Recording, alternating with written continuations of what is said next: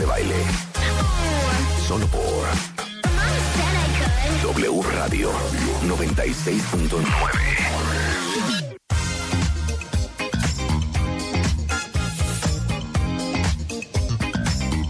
Son las 12.11 de la mañana en W Radio y fíjense que hay un documental increíble que se llama Lea y yo y es la lucha contra la fibrosis quística de Lea Moret, escritora, productora y actriz belga francesa, hoy de 23 años, pero que mm, se ha vuelto una voz bien importante en la lucha de una enfermedad que no es curable. ¿Estás de acuerdo, de, este, Lea? Sí, claro. sí.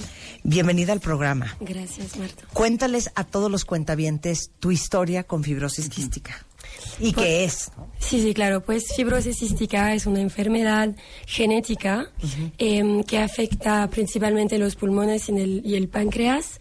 Y mm, yo supe que tenía la enfermedad cuando tenía un año y medio, pues mis padres supieron. Y desde este momento he empezado a hacer tratamientos em, tradicionales durante como pues 20 años. Eh, son son tra- tratamientos cotidianos que para limpiar los pulmones, antibióticos para matar a bacterias que son peligrosas para la, la enfermedad. Claro, porque, porque la fibrosis quística provoca la acumulación de moco espeso en los pulmones y el tubo digestivo. Exacto. Y por ende eres mucho más propensa a tener infecciones pulmonares por bacterias y también mucosidad en el páncreas. Exacto, sí, sí, sí. Y sí, entonces, pues he hecho esos tratamientos toda mi vida. Cuando como tengo que tomar enzimas para que la comida se puede... mm, ¿cómo ¿Por se qué? dice? Porque esto no permite la absorción correcta de la comida, ¿no? Exacto, Y los exacto. nutrientes. Sí. Entonces, esto también afecta tu nutrición. Ajá. Sí, afecta tu nutrición, pero con, esa, con esas enzimas que se llaman creón, eh, te ayuda y ahora cuando como es co- como, casi normal cuando tomo esas, esas enzimas. Ya. Y mm, sí, y entonces cuando tuve 16 años, he contractido, he contractado- Ajá, sí. Contrajiste. Con- sí, una bacteria eh, muy peligrosa para, para esta enfermedad. Y mm, en, en me- en el momento que tenía esta bacteria, yo encontré en el hospital mi amiga y la productora también de la película, que se llama Delfín Madrazo. Y ella me, ella vivía aquí en México y me ha dicho, oh, yo conozco a esta mujer que hace biomagnetismo. No sé si usted... Biomagnetismo. Eso, Ajá. sí. Pues tú, no sé si conoces. Sí, sí, es sí, un- sí. con- sí, que tratar con imanes y para matar bacterias con imanes, pero son los antibióticos matan no solo a las, las bacterias malas, pero todas. Barren con todo. Sí, claro. entonces eso es lo que me- a mí me- no, no me gusta. Aparte llevabas, pues en ese momento, 14 años y medio con antibióticos on and off. Sí, exacto, exacto. Y, y, y con esta bacteria eran los antibióticos se tomaban por la sangre, son mucho más fuerte. Y entonces, pues yo vine aquí con mi mamá a México y para hacer el tratamiento con los imanes y yo llegué y, y esta mujer, Lourdes, que es también en el documental, me, me puse imanes, hablaba con mis pies y mi mamá y yo como nos miraban como ¿qué es esa locura? Como, Sí, sí, sí. es muy raro. Y después de media hora de tratamiento, ella me, me mira y me dice, pues no, ya está, la bacteria se ha ido, te lo prometo, me, me mira en los ojos como muy, muy segura de ella. Y yo me recuerdo, me, me pregunto y me dijo como, ok, ¿la creo o no la creo? Claro. y algo en mi cuerpo, en mi mente, en mi espíritu, no sé qué, me dijo que, ok, tú tienes que creer en eso, créelo. Y entonces, desde el momento, yo, me dice, yo digo a mi mamá, ok, la Estoy bacteria curada. no ya está, Sí, sí. eh, eso, y regresamos a, a, a Los Ángeles y hago los exámenes, ya no tenía la bacteria.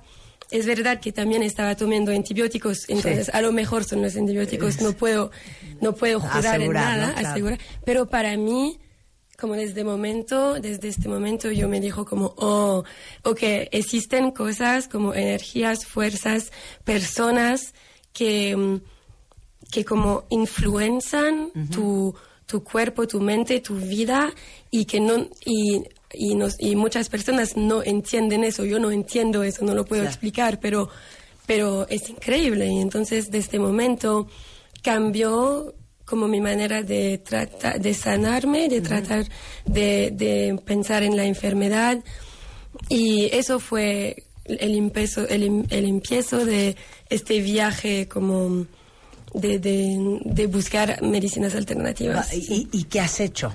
Y mm, O sea, ¿qué tipo de medicinas alternativas más allá de esos magnetos de, al- de, de- de- de aquel entonces? Cuéntanos todo. Sí, pues entonces, eso, em, yo tenía 16 años, después me fui a la universidad y no pienso en eso durante como cinco años, yo salía, iba dispuesto, yo fumaba, hacía cosas que no... Deberías de hacer. No, toda- no, Sí. no, pero pues algo me decía que yo tenía que vivir mi vida así, entonces yo, lo, y todo estaba bien, mi, mi, mi salud estaba bien, todo estaba bien. Ten- te- tengo mucho suerte, mucha suerte. Pero después de la universidad, em, yo tenía el instinto de que quería, con mi mejor amiga Camille, que es la directora de, de, de la película, que quería hacer este viaje aquí, primero en México y después en algunos otros países de Sudamérica, para encontrar como a, a chamanes o a personas, lo que sea, que, que- personas que, que ven la vida y, y la curación de otra manera. Entonces, primero regresamos aquí en Ciudad de México para ver a Lourdes otra vez, Sí. cinco años después. Eh, fue muy emocional. Y después, el día que...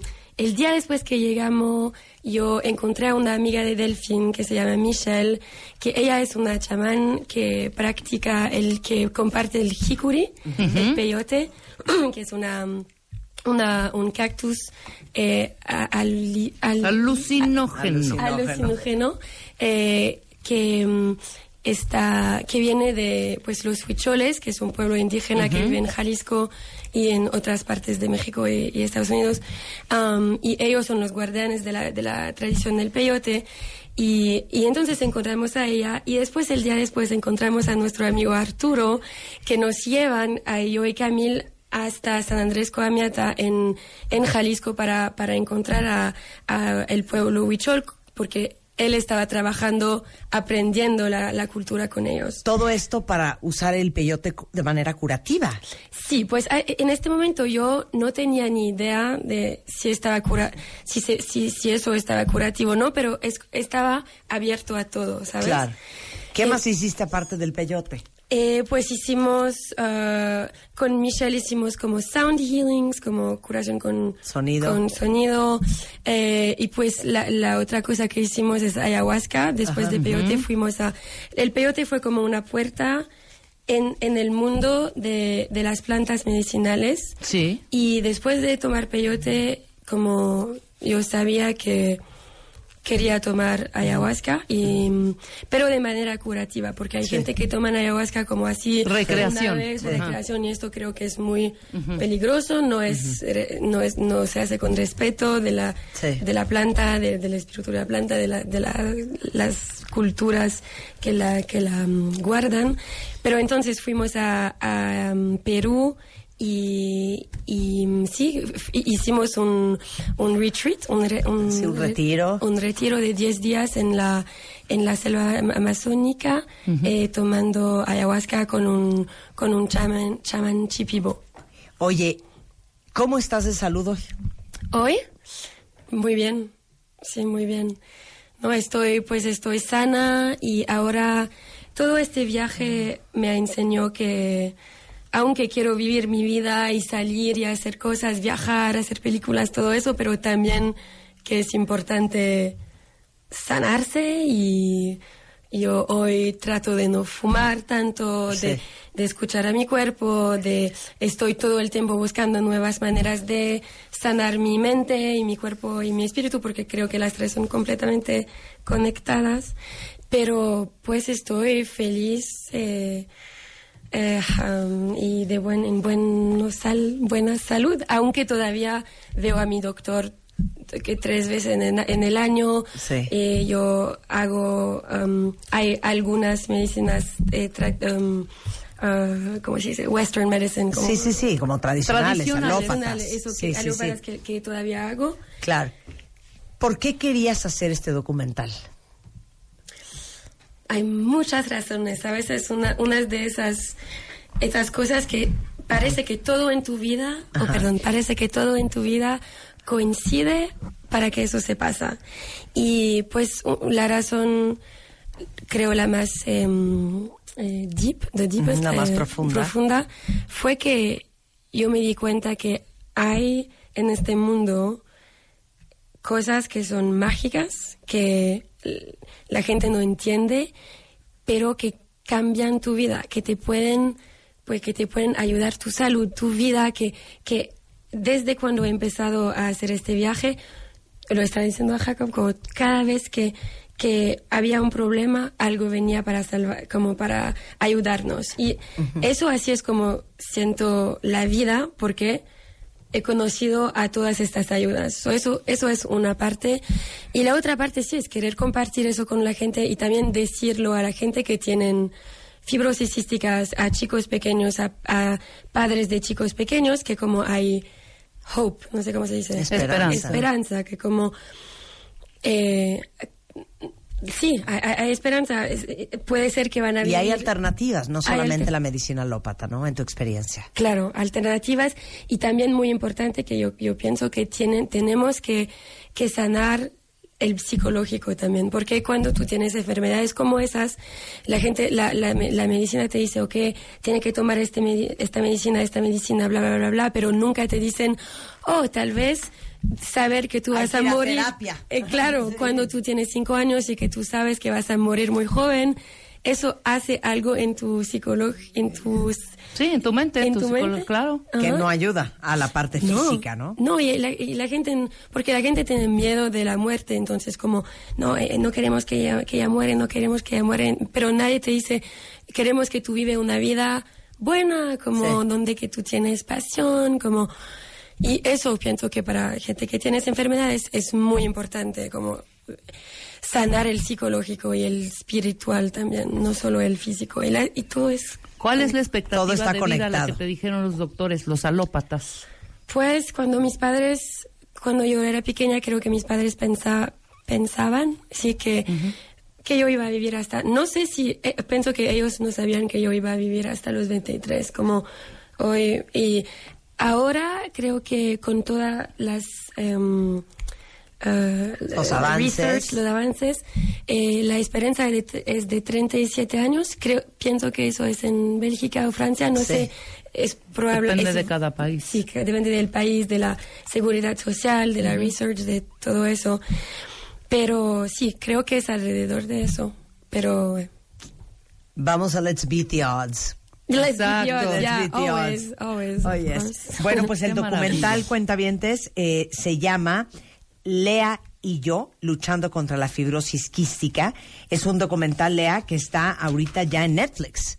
Sí, sí, sí, eso es, sí, sí. Ha salido hace un mes. Ha salido hace un mes. Ajá, Y en todo el mundo, eso es lo que... Eh, Eso es lo más importante. Sí. Eh, eh, la dirección y producción es por Delfín Madrazo, es una empresaria francesa que hizo y hasta financió el documental que está disponible para todo el mundo. Sí, la dirección es Camille Shushani, mi mejor ah, amiga, okay. y Delfín hizo la, la, la, producción ejecutiva del documental. Sí. Sensacional, pues gracias por compartir tu, tu vida. Te ves sanita, te ves guapísima todo, e inspiradora. Por darle esperanza a los demás. Exacto. Pues gracias. A Se llama Lea y yo luchando con la fibrosis quística para que le echen un ojo en Netflix. Gracias por venir y por compartir tu historia. Muy gracias, Hombre, Muchas gracias, gracias, este, Lea.